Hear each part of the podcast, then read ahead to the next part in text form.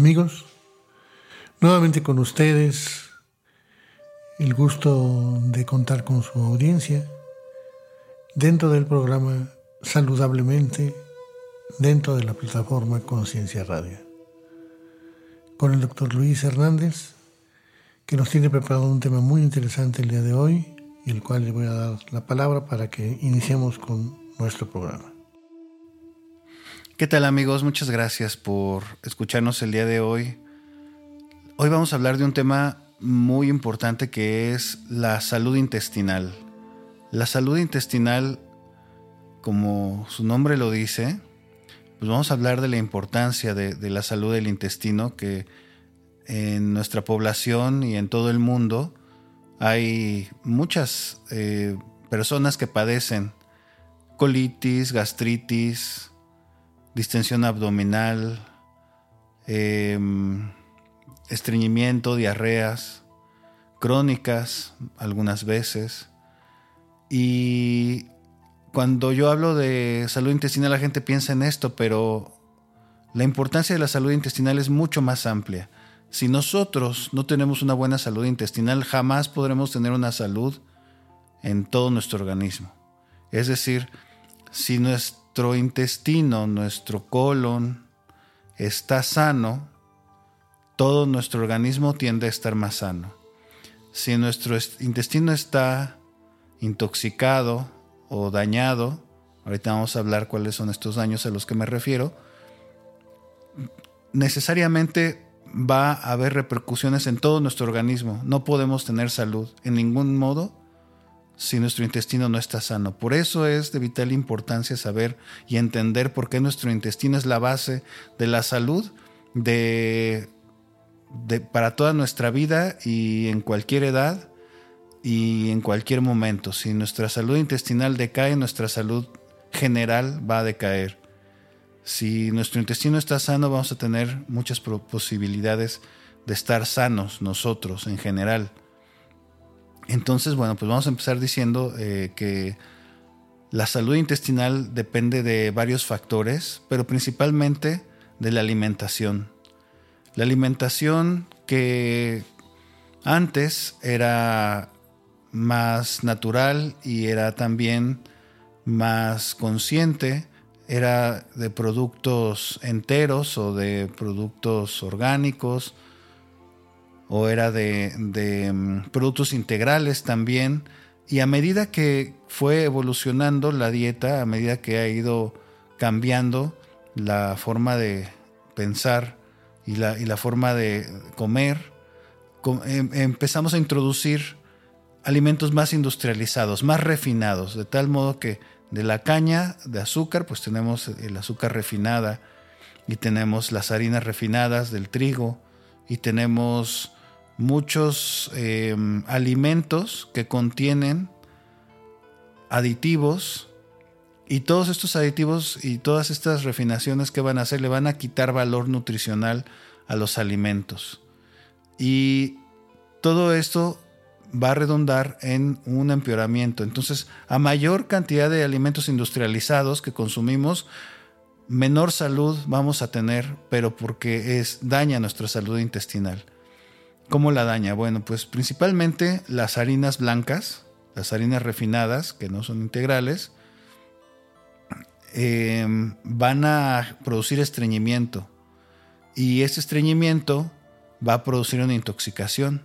Y es lógico, si ustedes lo piensan, cuando nosotros tenemos pues, toda esta materia fecal en, en el intestino y no la expulsamos en su momento adecuado, ese tránsito intestinal se detiene, y nos cuesta trabajo a veces ir al baño, entonces esa, mm, la función o una de las funciones más importantes del intestino es absorber líquidos al intersticio, que es un espacio de, entre el intestino y el, y el resto del cuerpo.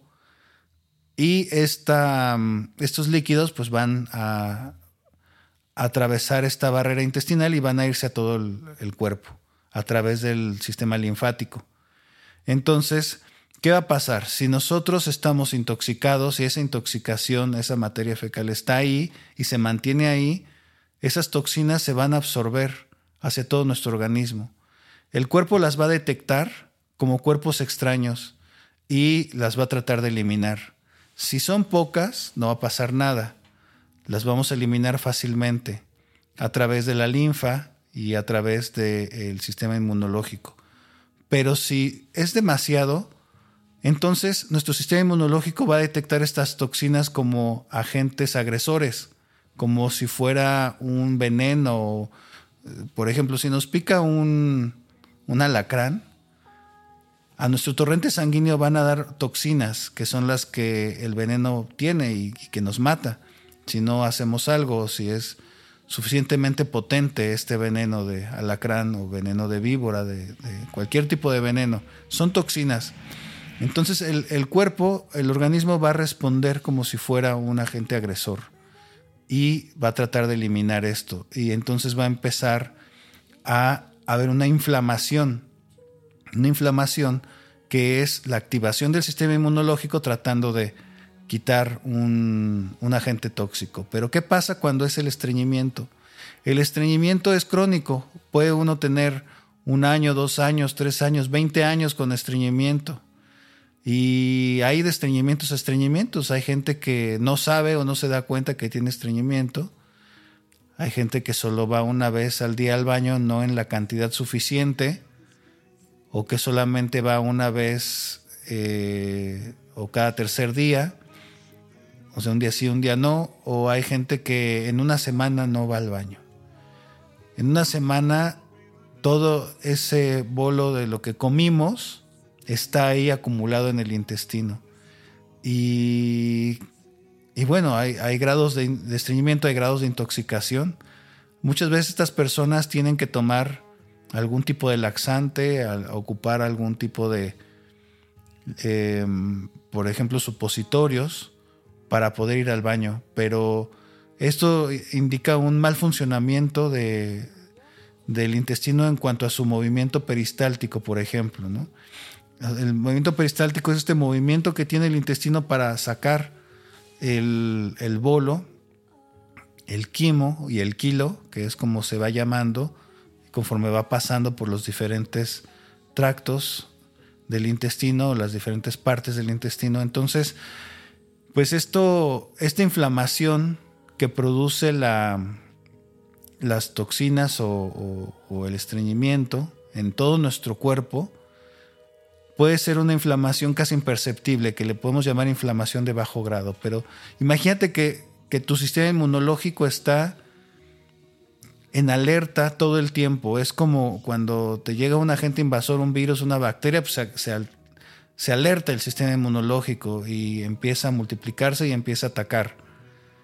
Pero si está crónicamente estimulándolo, eh, está crónicamente activo este sistema inmunológico, es una inflamación crónica, o sea, ya de mucho tiempo y es constante, entonces eh, va a haber una disfunción del sistema inmunológico, una confusión y esto puede ser la base de una enfermedad autoinmune.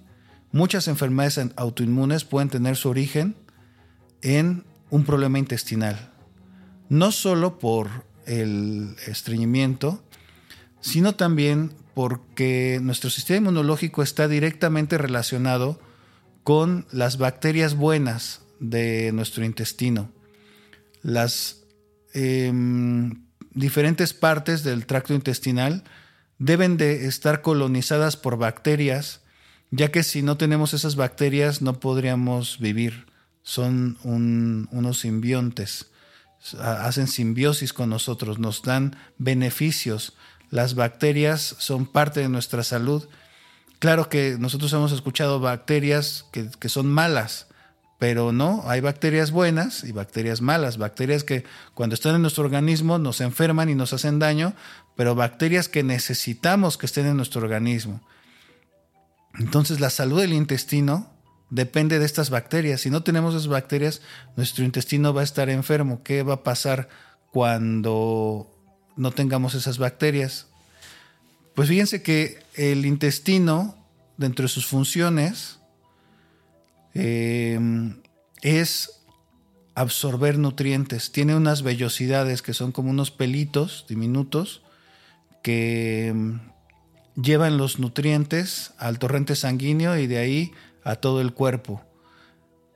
Si nos, y las bacterias son las encargadas del mantenimiento de la salud de estas vellosidades. Entonces, para que nuestras vellosidades intestinales puedan funcionar, estén em, activas y estén sanas y puedan absorber nutrientes, necesitamos que estén las bacterias ahí manteniendo esa salud de las vellosidades intestinales. Entonces, si no tenemos esas bacterias, ¿qué va a suceder? Que nuestro intestino, en lugar de tener estos pelitos, es como una alfombra. Imagínate una alfombra que tiene los pelitos. Y si no hay bacterias, se empieza a ser plana, se empieza a ser dura esa alfombra y pierdes parte de esas vellosidades. Entonces, los nutrientes no se van a absorber. Cuando no hay bacterias, se aplana el intestino y al aplanarse ya no tiene esa capacidad de absorción de nutrientes. Entonces nosotros, pues primero eh, hacemos la digestión. ¿Qué es la digestión? Es que empieza desde que olemos el, el alimento, se activan en nuestras neuronas, en nuestros receptores neuronales, el mensaje de que ahí viene el alimento, empieza el estómago a producir ácido gástrico, comienza nuestra saliva a producirse en mayor cantidad y comienza a producirse las enzimas que tiene la saliva como la lipasa y la milasa. Y entonces estas enzimas que están diseñadas para desdoblar los alimentos comienzan a activarse y entonces metemos el alimento a la boca, empezamos la masticación y la masticación es un efecto mecánico en el cual estamos aplastando la comida, la estamos desgarrando, por eso tenemos los, los dientes, los, los caninos, los incisivos que van desgarrando la comida, la van mecánicamente machacando pero también las enzimas, al momento, al mismo tiempo que la vamos machacando, la saliva y las enzimas la van disolviendo, la van, van rompiendo esas cadenas, esas moléculas para que se hagan más pequeñas y después viene la deglución y tragamos.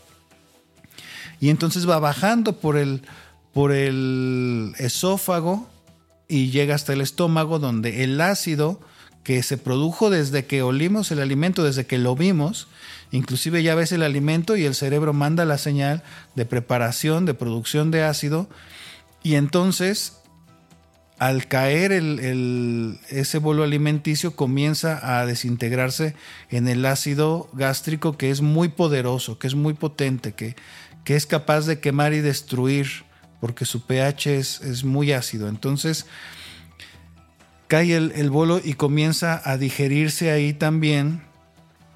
Y ahí vamos a hacer una pausa y vamos a decir, imagínate que tú tienes prisa porque tienes que regresar a tu trabajo. Te dieron una hora para comer, pero ocupaste 45 minutos para el chisme y ya te quedaron 15 minutos para comer rápido.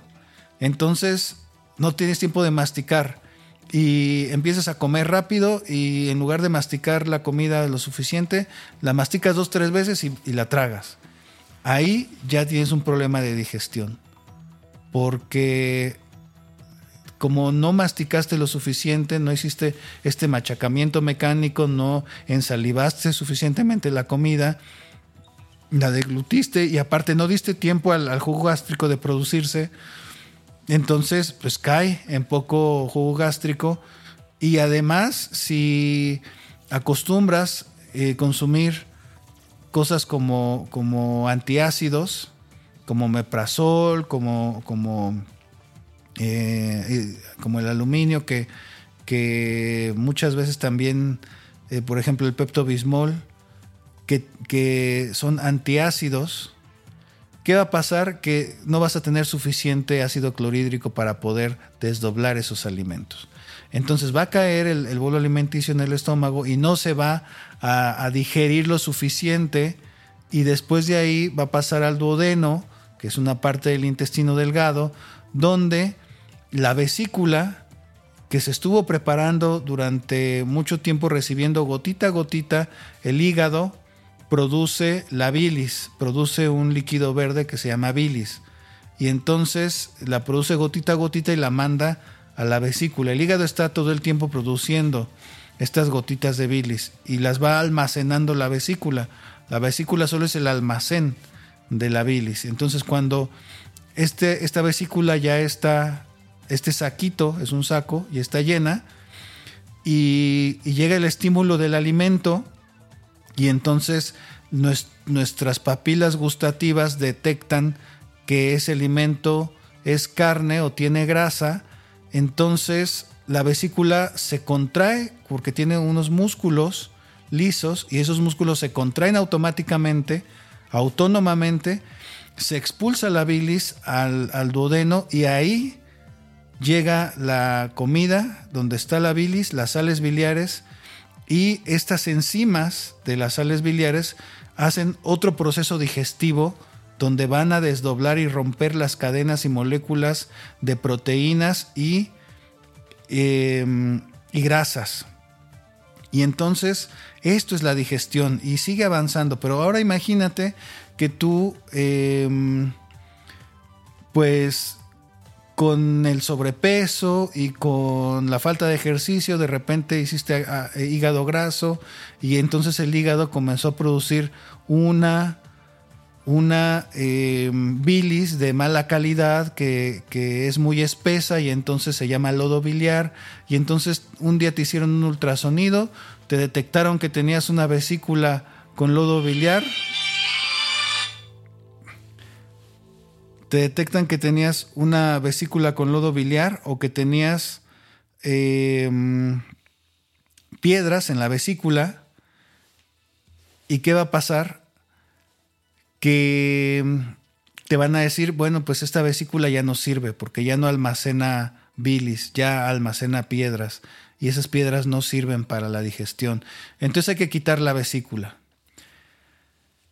Y te van a hacer una cirugía y quitar, quitando la vesícula, en, este momento hay muchas personas, muchísimas, que ya no tienen vesícula por esta razón y entonces ya su digestión es deficiente. Entonces, cuando llega el alimento, si tomaste antiácidos, si no tienes vesícula, si no masticaste bien, si no has hecho todo este proceso necesario para la alimentación, entonces va a llegar el, el el bolo alimenticio al intestino delgado, que es donde están las vellosidades intestinales y que es donde están estas bacterias buenas que van a encargarse de la absorción de los nutrientes,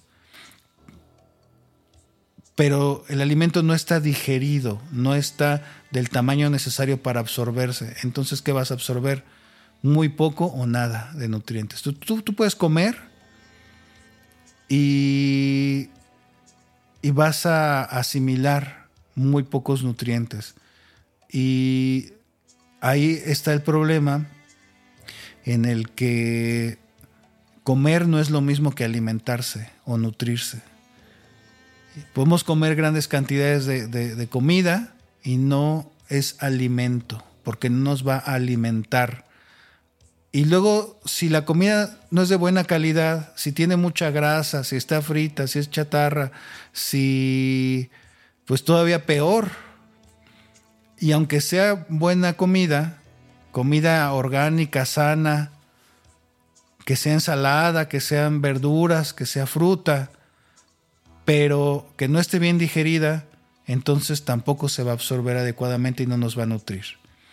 Entonces, eh, ahorita en el, en el siguiente bloque vamos a hablar de las consecuencias de esto.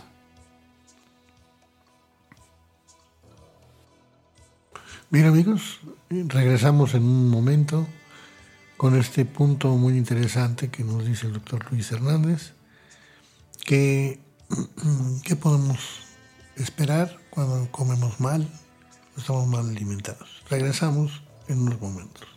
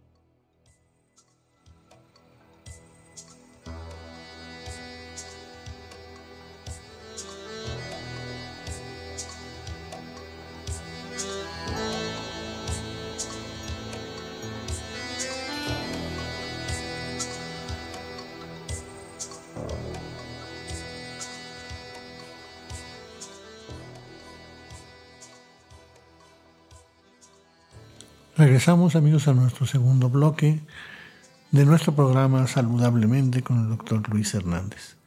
Continuamos entonces con su exposición. Bueno amigos, vamos a recapitular un poquito de lo que hemos hablado hasta ahorita. Hemos hablado de, em, de la digestión y desde el principio tenemos que consumir alimentos que sean de preferencia orgánicos o naturales, con menos lo menos eh, procesados posible, lo menos industrializados posible, que no vengan en lata ni en cajita, porque todos esos ya tienen aditivos ya, o ya tienen un proceso y esta, este procesamiento le quita valor nutricional. Entonces, bueno, pues que sean también alimentos frescos de preferencia, o que, no estén descongelados. También el, congelamiento de, tiempo hace que, pierda valor nutricional ese alimento. Entonces, em, pues ya que tenemos un, un, alimento que no es comida chatarra, que no está industrializado, que sí me va a nutrir, entonces masticar lo suficiente. ¿Y cómo sé que estoy masticando lo suficiente? Uno de mis maestros, uno de mis maestros de macrobiótica decía que debemos de masticar sin deglutir. Y tú dices, ah, caray, ¿cómo no voy a tragar? Bueno, no, es que nosotros deglutimos la saliva todo el tiempo, estamos inconscientemente deglutiendo la saliva.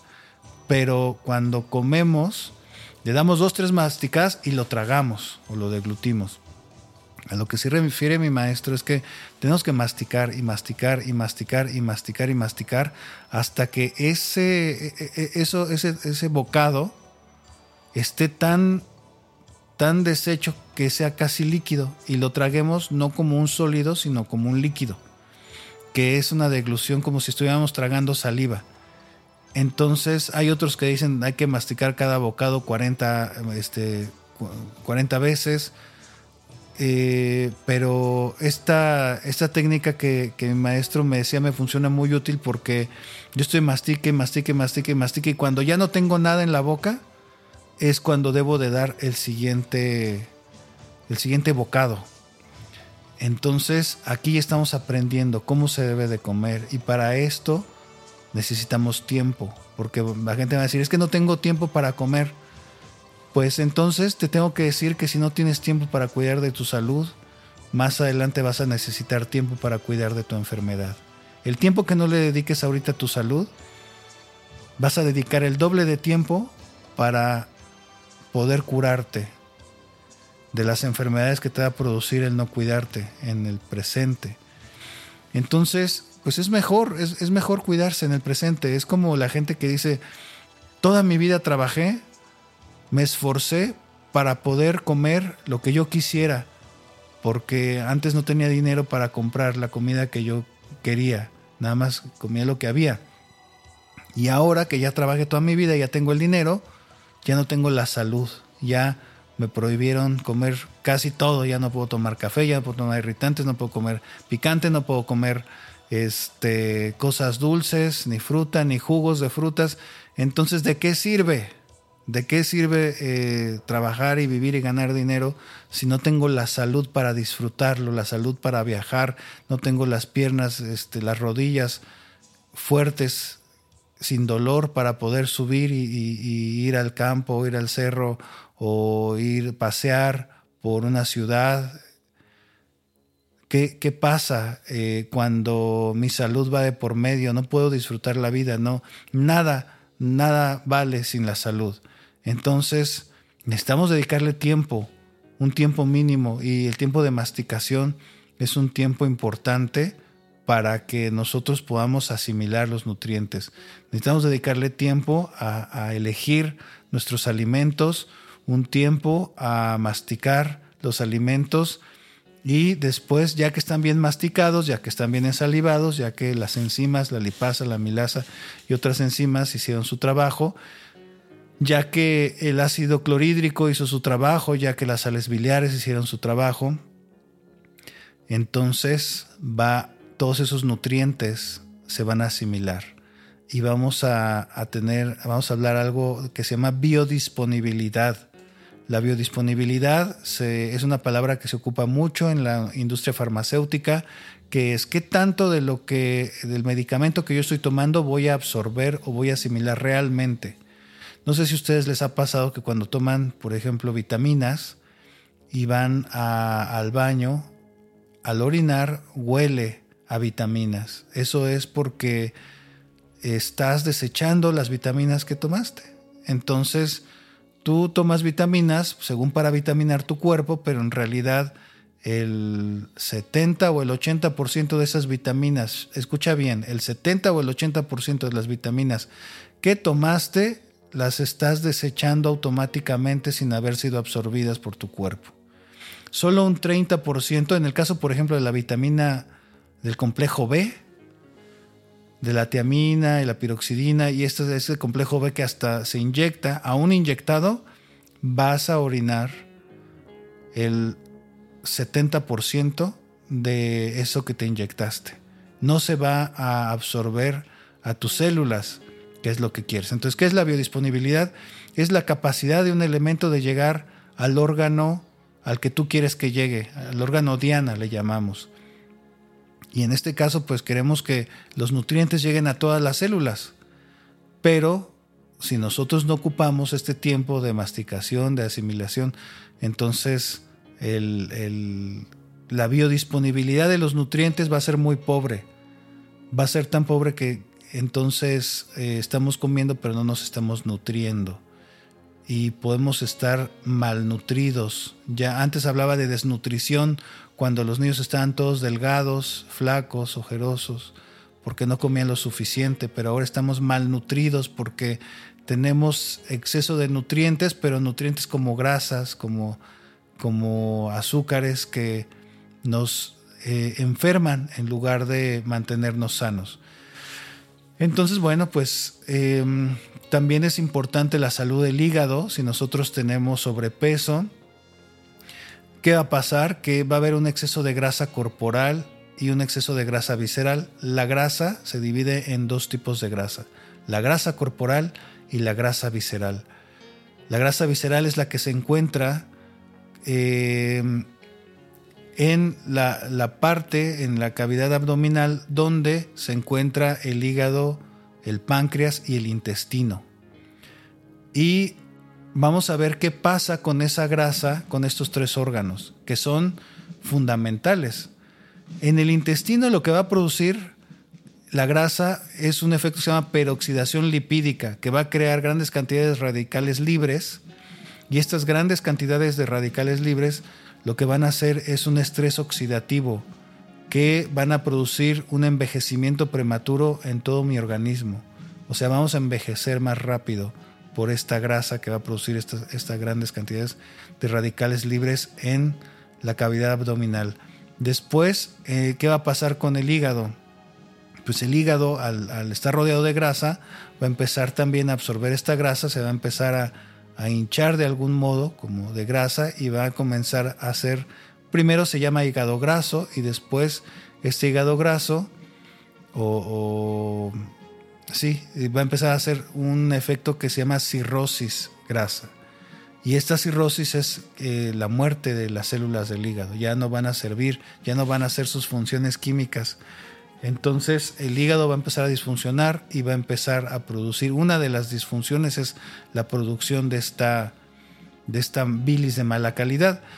Entonces, a veces pensamos, bueno, pues si ya tengo la bilis de mala calidad y ya mi vesícula está llena de piedras, pues que me la quiten y ya, santo remedio.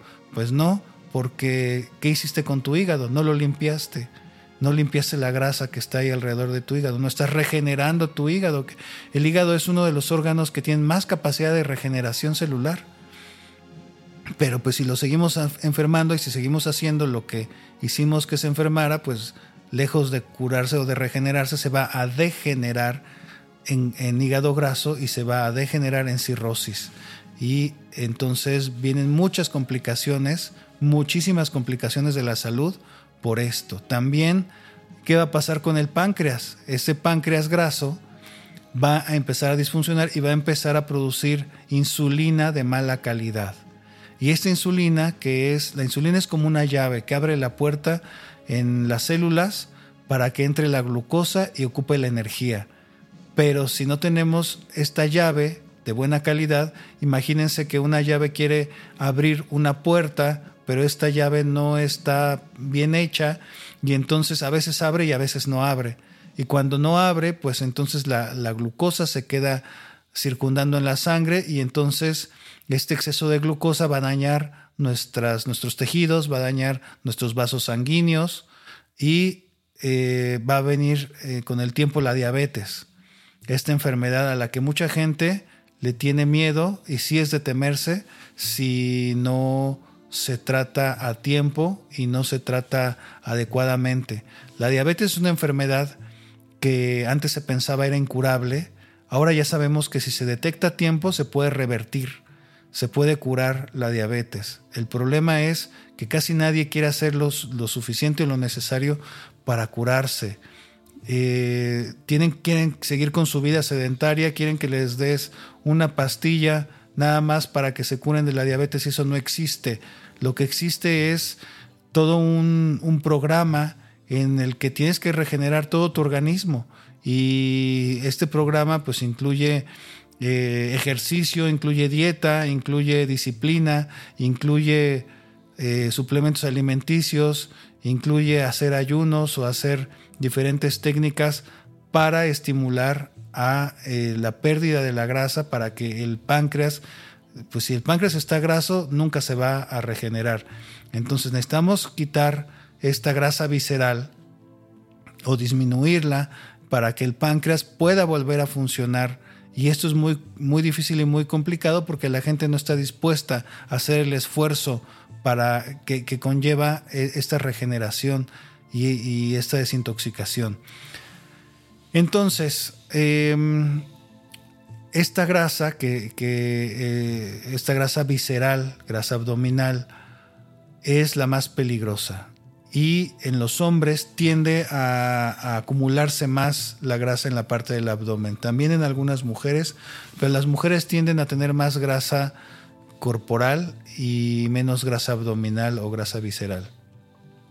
Entonces, bueno, pues el, intestino que está rodeado de grasa tampoco puede funcionar adecuadamente, también va a disfuncionar y em, tiene que ver esto, les decía yo, con las bacterias. Las bacterias son indispensables para una buena digestión y para una asimilación de los nutrientes. O sea, la asimilación es que lleguen esos nutrientes a la célula. Y si no tenemos bacterias buenas, entonces, ¿qué hacemos? ¿Y, por qué perdemos las bacterias buenas? Aquí viene otra pregunta importante. ¿Por qué mucha gente no tiene bacterias buenas? Bueno, pues porque vivimos en la era de los antibióticos, que es una era que ha salvado muchísimas vidas a través de los antibióticos. El problema y el gran peligro de los antibióticos son varios. Son, varios peligros y el problema es que eh, las bacterias malas se hacen resistentes muy fácilmente a los antibióticos. O sea, si, yo tomo un antibiótico eh, que para, para, que estoy enfermo y quiero matar estas bacterias, pues para empezar voy a matar parejo, tanto buenas como malas. Y si no comí suficiente, si, no tomé suficiente antibiótico, entonces las bacterias que sobrevivieron van a mutar genéticamente, se van a reproducir nuevamente y van a hacerse resistentes a ese antibiótico. Y al hacerse resistentes ya no me va a funcionar ese antibiótico. De tal modo que actualmente eh, hay antibióticos de séptima generación, octava generación, que son muy caros. Un, tratamiento antibiótico te puede costar 3 mil pesos. Y eh, antes la penicilina, por ejemplo, era suficiente y era muy efectiva, pero ahora ya, ya no.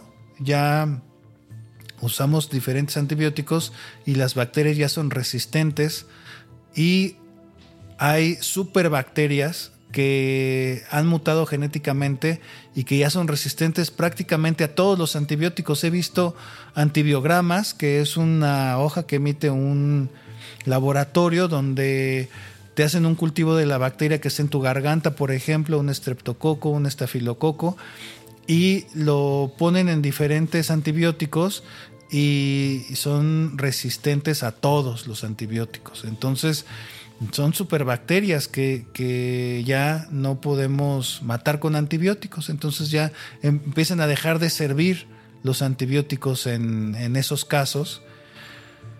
Pero lo malo de los antibióticos es que sí van a matar a las bacterias buenas que tenemos en el intestino que se encargan de, esta, eh, de, de, este buen funcionamiento intestinal. Entonces, una vez que ya consumí antibióticos, y que creo que todos los hemos consumido alguna vez por lo menos. Eh, y especialmente yo, porque mi, mamá es médico y yo cuando fui niño, pues me enfermaba, pues me daba antibiótico, obviamente, ¿verdad? Entonces, eh, creo que yo por eso más eh, tiendo o tendía hacia la medicina alternativa, por, por tener como una visión diferente de, de la salud. Pero entonces, ¿cómo yo vuelvo a poblar? Mi, intestino de bacterias buenas. Hay gente que dice, bueno, el yogurt, sí, pero hay muchos. Eh, el problema es que el intestino debe de tener diferentes tipos de bacterias, no solo gran cantidad de bacterias, sino diferentes cepas o tipos de bacterias, diferentes colonias de bacterias, no solamente en cantidad, sino en, en especie. Entonces, eh, para esto los fermentos son ideales. Consumir fermentos en nuestra dieta debe de ser algo de todos los días y variedad de fermentos, no solamente el yogurt. El yogurt es uno, el yogurt de, búlgaros, que es casero, es uno de ellos, pero también hay otros tipos de, de bacterias, de bacilos, que producen otros tipos de yogurts. Eh, más adelante les voy a, dar mi receta especial de, preparación de yogurt, de un yogurt delicioso y eh, muy muy saludable, pero también pueden consumir otros fermentos como el tepache, por ejemplo, que es un fermento de la cáscara de la piña. También eh, existen los tibicos,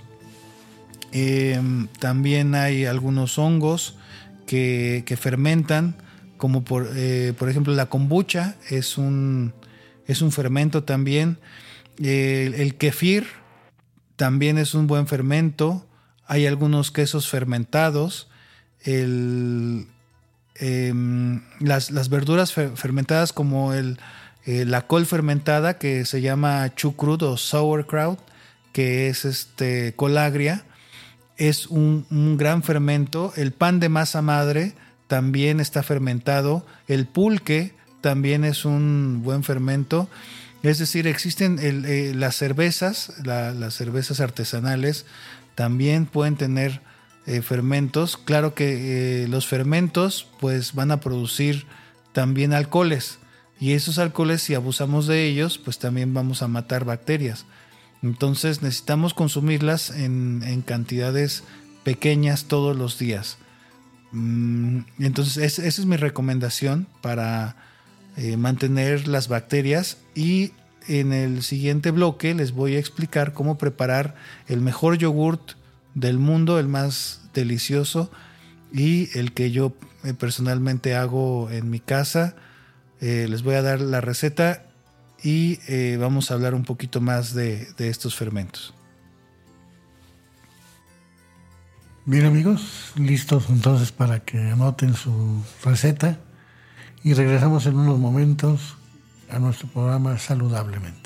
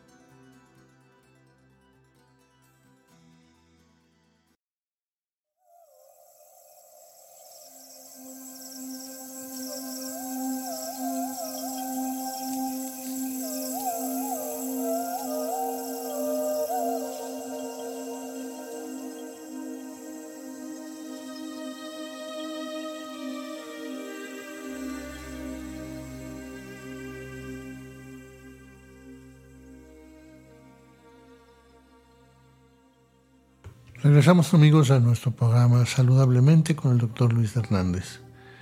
Listos pues Luis para tu receta de yogur. Bueno, les quiero decir que los fermentos son fáciles de hacer, como la receta que les voy a dar ahorita. También, por ejemplo, hacer tepache es muy fácil. Eh, creo que a lo mejor el único inconveniente es cuidar que no se hagan mosquitos o que no los olores de las fermentaciones, pues sí son un poquito fuertes. Yo en mi casa he hecho kombucha también, em, que se prepara a partir de un de una mm, acumulación de bacterias que se llama SCOBY o SCOBY. Y este SCOBY em, se, se, le pone té verde y se le pone azúcar y esto se va a fermentar y va a hacer este, la kombucha y es exquisita. A mí me encanta. Este, ya últimamente ya no lo he hecho, ya tengo mi escoba y tengo que limpiarlo y lavarlo y, ver cómo está, en qué condiciones para volver a hacer mi kombucha. Pero el yogurt es muy fácil. El yogurt, el yogur de bacilos libaneses o de jocoque es muy fácil de hacer y es delicioso, de verdad. Háganlo, hagan esta receta. Lo que van a hacer es comprar eh, dos litros de leche eh, orgánica yo utilizo a veces la Lala orgánica o a veces la Santa Clara, que son las que tienen como más, eh, que son más enteras, digamos. Pero se puede hacer con cualquier leche. Entonces se, hierven los dos litros y después se deja enfriar. La, la, medida, pues ahora sí que les voy a dar una medida muy casera porque nunca he usado el termómetro para esto, siempre ha sido como algo muy artesanal. Eh, uno mete el dedo meñique y tienes que aguantar 10 segundos sin quemarte, sin sacarlo. Entonces ya lo dejas enfriar un poco, ya que metes tu dedo meñique y estás 10 segundos ahí sin quemarte. Entonces ya puedes meter los vacilos para que se haga el yogurt. Eh, si, lo, está muy caliente la leche, pues va, vamos a matar los vacilos. Y si está fría no se va a hacer el fermento. Entonces, em, ¿qué, ¿qué vacilos vamos a usar? Pues vamos a ir a cualquier supermercado y vamos a comprar jocoque fresco. Necesitamos muy poco jocoque fresco. Eh, podemos comprar un vasito de un cuarto de litro de, estos vasitos pequeños y de eso vamos a ocupar la mitad. Entonces es, como un octavo de, de litro de jocoque fresco. Entonces le vaciamos ahí al, agua, al, leche caliente o tibia la mitad de este vasito de jocoque fresco. Vamos a tapar, pues vamos a mover para que se integre y lo tapamos y lo envolvemos. Eh, o, hay, dos maneras. Una es eh, si tiene su estufa piloto, que antes se ocupaba mucho, que, tenían piloto, bueno, pues se dejen el piloto toda la noche, durante 8 o 12 horas. Em, depende de qué tan eh, espeso lo queremos, es el número de horas. Si lo dejamos menos horas va a quedar menos espeso y si lo dejamos más horas va a quedar más espeso.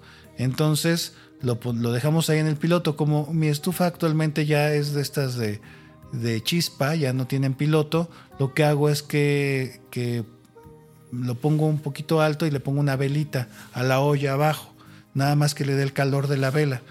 Y lo dejo ahí también ocho horas o toda la noche. Y a la mañana siguiente nos va a quedar ya el, el yogurt como una gelatina. Eh, va, va, a quedar un líquido amarillo afuera y un líquido blanco que es el suero. Ese se puede apartar y después se puede ocupar porque es muy nutritivo para hacer pan o lo, lo desechamos.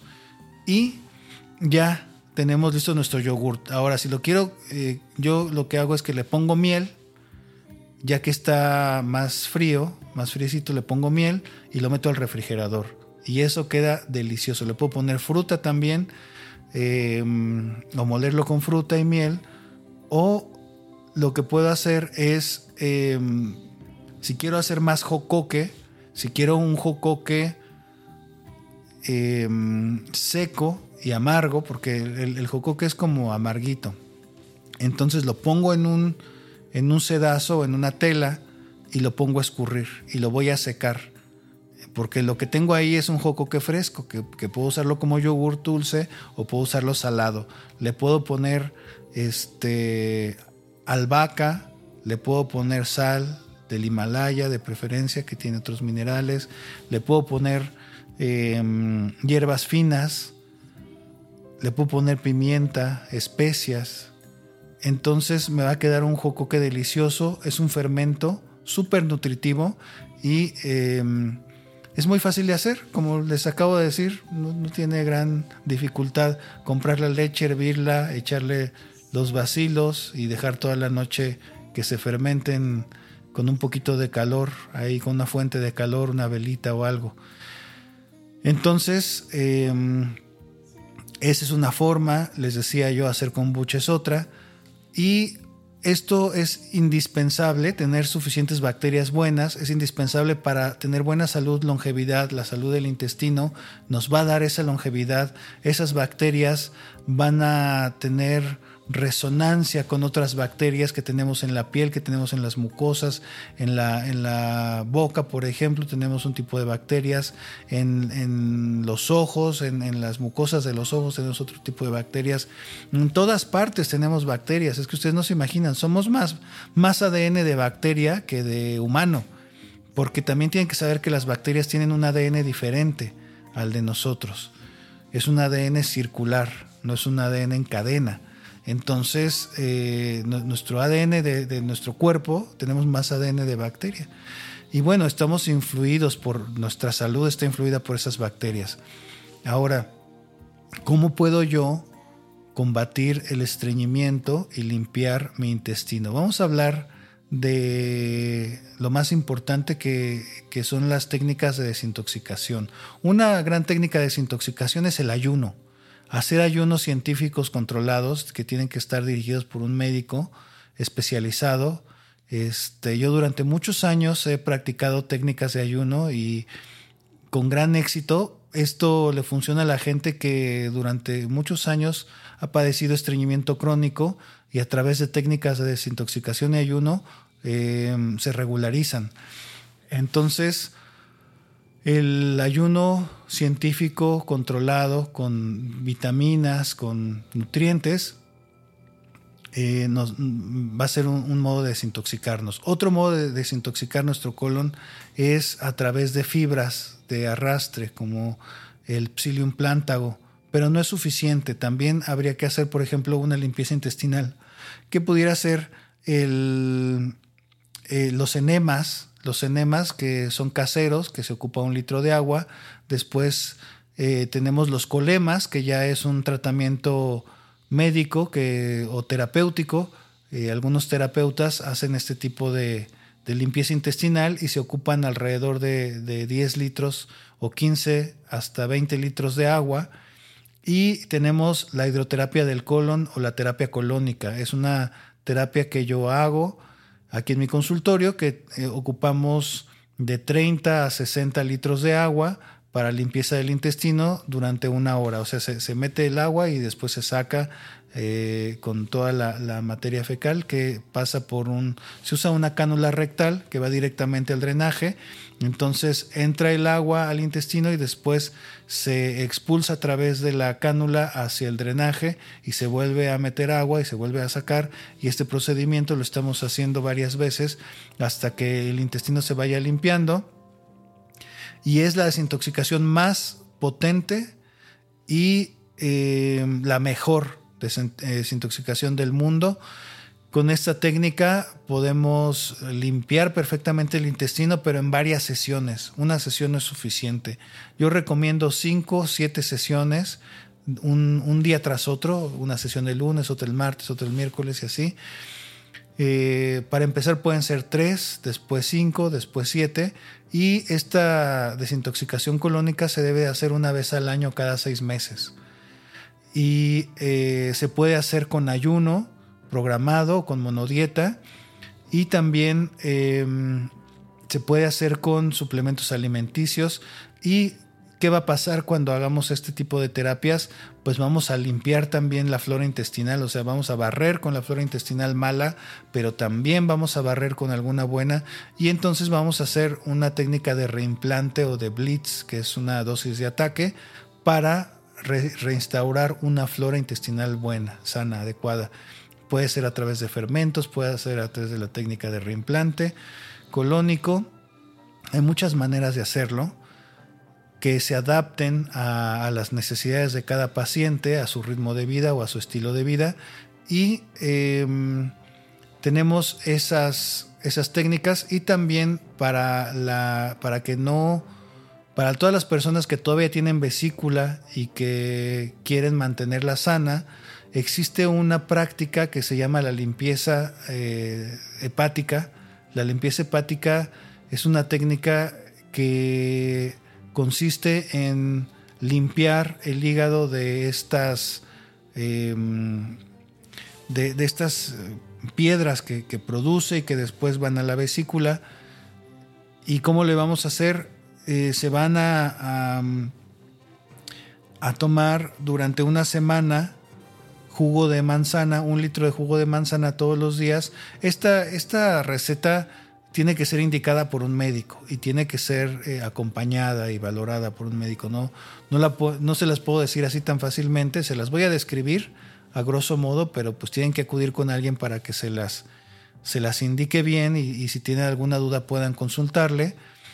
Pero esta limpieza hepática consiste en, consumir ácido málico, la manzana tiene ácido málico, entonces durante siete días vas a consumir ácido málico o, jugo de manzana y después el séptimo día vamos a consumir em, sales de Epson que van a hacer que dilaten los conductos biliares. ¿Por qué? Porque cuando una piedrita se atora en un conducto biliar es una urgencia quirúrgica. Entonces, para que, o sea, esto, esto sucede en, en casos que no se hace la limpieza hepática cuando haces la limpieza hepática evitas que esto suceda. Entonces, eh, cuando se consume las sales de Epson, van a dilatarse los conductos biliares y van a ensanchar su diámetro para que puedan salir las piedras de la vesícula y en la noche se debe de tomar un extracto de eh, una combinación de jugo de toronja con, em, con aceite de olivo. Tanto la grasa como lo amargo hacen que se contraiga la vesícula y expulse las piedras. Y este procedimiento se debe de hacer una vez al mes hasta que ya no salga ninguna piedra. Cuando yo haga este procedimiento, eh, o cuando ustedes lo hagan, van a notar que se expulsan piedras cuando vayan al baño. En, el, estas piedras se van a expulsar al duodeno, al intestino delgado y después van al grueso y los vamos a, expulsar por las heces. Entonces, cuando, cuando vamos al baño vamos a encontrar esas piedritas verdes ahí y vamos a hacer este procedimiento cada mes, cada mes, cada mes hasta que ya no salga ninguna piedra. Y así puedo evitar una cirugía de vesícula, así puedo evitar... Eh, que mi hígado disfuncione, puedo limpiar mi hígado em, y es el mejor modo de, mantener la salud tanto de, de, mi hígado como de mi intestino. Es parte de, de las eh, terapias detox o, o, desintoxicación o reset también ahora les llaman para resetear el organismo. No puedo no podemos hacer un reset si no limpiamos la vesícula. No podemos hacer un reset si no consumimos fermentos. No podemos hacer un reset si no hacemos una limpieza del colon. Entonces em, es, estas terapias son parte de toda una secuencia de terapias de rejuvenecimiento celular y em, en algunas clínicas en Estados Unidos, por ejemplo, te internas y te dan tu dieta vegetariana, tu dieta de desintoxicación, te hacen tu hidroterapia del colon, te hacen tu, tu limpieza hepática y el rejuvenecimiento metabólico es de, eh, puedes rejuvenecer hasta 10 años en una semana. Entonces, pues es una, es una gran terapia que nos puede hacer tener una mejor calidad de vida, que nos puede curar muchísimas enfermedades. Les decía yo, muchas enfermedades autoinmunes están asociadas a esto, a un problema de, como cuando no hay suficientes bacterias buenas en nuestro organismo, cuando hay intoxicación del colon, muchas enfermedades autoinmunes se presentan y podemos eh, tener una vida mucho más prolongada y mucho más sana, con más energía, con un, sueño de mejor calidad, también tiene que ver el insomnio. Cuando hay eh, problemas de estreñimiento o de intoxicación intestinal, también puede haber migrañas, puede, puede fallar muchísimas, eh, muchísimos tejidos, muchísimos órganos, pueden fallar por esta intoxicación y esta inflamación de bajo grado y eh, también cuando hay permeabilidad intestinal, cuando no las vellosidades intestinales no están sanas, se produce esta permeabilidad, intestinal que hace que pasen estas toxinas de bacterias nocivas al torrente sanguíneo y generen un descontrol inmunológico. Entonces, pues los dejo con, con, todas estas reflexiones. Ya les expliqué cómo debemos de comer, cómo se debe masticar, este, cómo cuidar el, intestino, cómo cuidar la vesícula, cómo cuidar el hígado, qué importancia tiene esto con el páncreas, con la diabetes, qué importancia tiene esto pues con, la salud en general, con mi estado de ánimo también tiene muchísimo que ver con, mi salud mental. Entonces eh, hay mucho, mucho de qué hablar, pero se nos ha terminado el tiempo y eh, vamos a hablar en, otras emisiones un poquito más sobre estos temas tan, tan importantes y tan de la vida cotidiana. Bien amigos, nos hemos llegado al final de nuestro programa saludablemente con el doctor Luis Hernández, recordándoles que escriban por favor dentro de la página eh, de Conciencia Radio en el chat para que le pregunten al doctor y él les pueda dar respuesta, para que les dé alguna consulta en línea, para que eh, cuiden su salud y les recomiende sobre todo todo este tipo de terapias si tienen alguna duda.